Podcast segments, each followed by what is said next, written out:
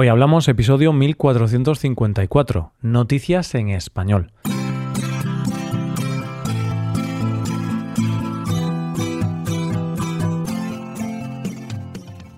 Bienvenido a Hoy Hablamos, el podcast para aprender español cada día. Puedes hacerte suscriptor premium para ver la transcripción de este audio y para acceder a otras ventajas. Hazte suscriptor premium en hoyhablamos.com. Hola oyente, ¿cómo estás? Los jueves son días en los que podemos hacer muchos planes, y yo te ofrezco uno, conocer las noticias de hoy. Comenzaremos con una explicación a un misterio de nuestro cerebro.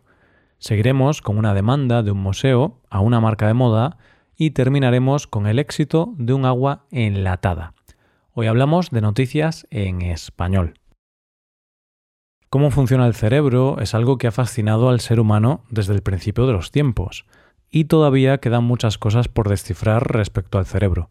Todavía sabemos poco de cómo funciona. El cerebro es fascinante. Por ejemplo, hay detalles muy pequeños y lejanos en el tiempo, pero que recordamos con más claridad que lo que comimos ayer. Pensamientos que vienen en el momento más inesperado, o personas que aparecen en tus sueños sin que te lo esperes.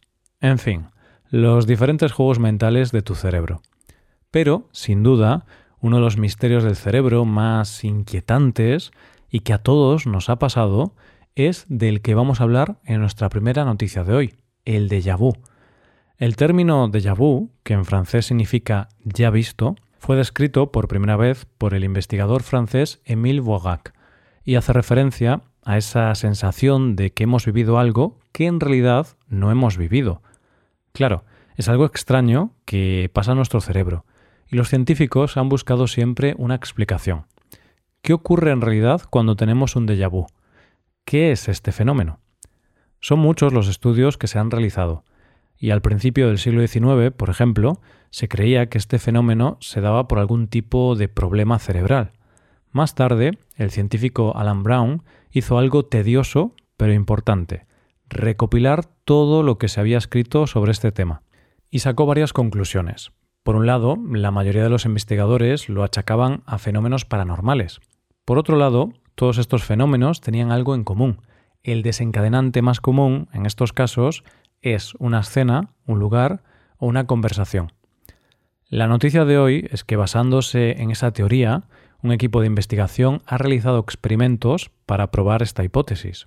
Esa hipótesis, conocida como familiaridad gestalt, decía que el déjà vu se da cuando hay una semejanza espacial entre una escena actual y una escena no recordada en tu memoria.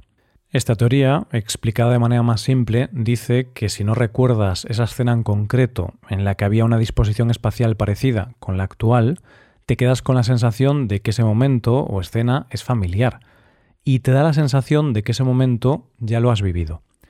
¿Qué han hecho para poder experimentar esto? Usar la realidad virtual. De esta manera podían manipular a su antojo los entornos donde se encontraban las personas. ¿De qué se dieron cuenta? Pues de que era más probable que a la persona le ocurriera un déjà vu cuando se encontraba en un entorno con la misma disposición espacial de elementos que otra escena que vieron anteriormente.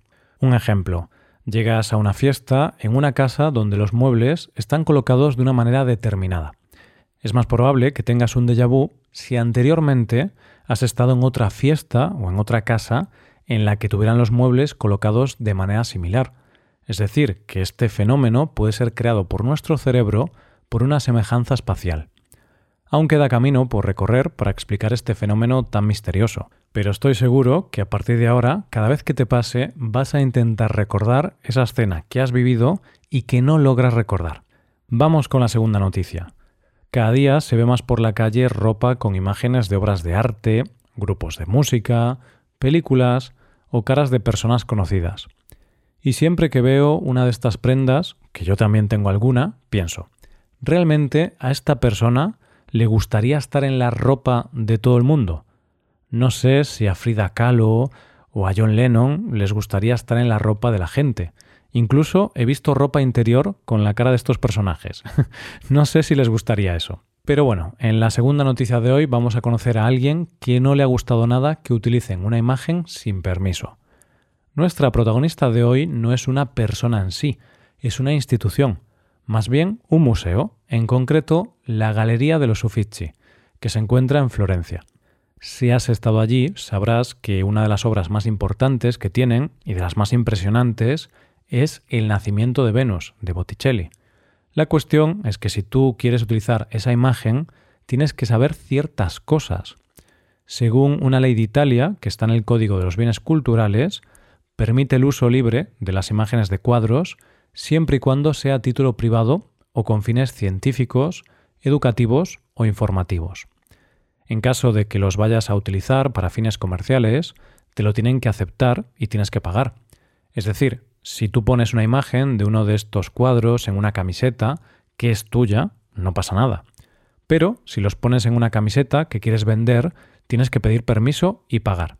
Y relacionado con esto, la casa de moda francesa Jean-Paul Gaultier ha sacado toda una colección de ropa llamada La Gran Apertura de los Museos, y en ella hay prendas con imágenes de algunos cuadros, y entre ellos está El nacimiento de Venus.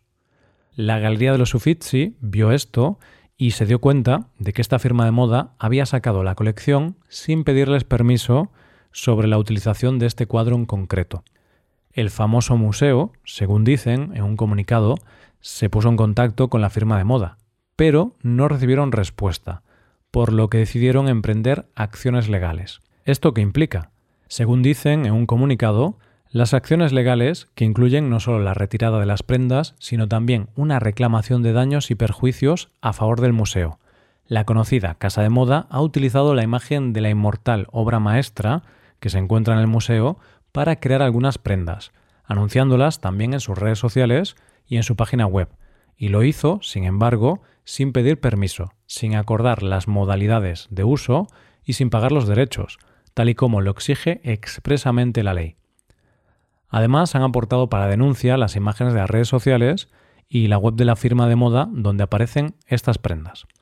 No sabemos en qué quedará la cosa, pero parece que a la firma de moda el error le puede salir bastante caro. No sé si a la pobre Venus no le ha hecho mucha gracia salir en esta colección, pero lo que está claro es que a los dueños de sus derechos de imagen no les ha hecho ninguna gracia. Llegamos a la última noticia.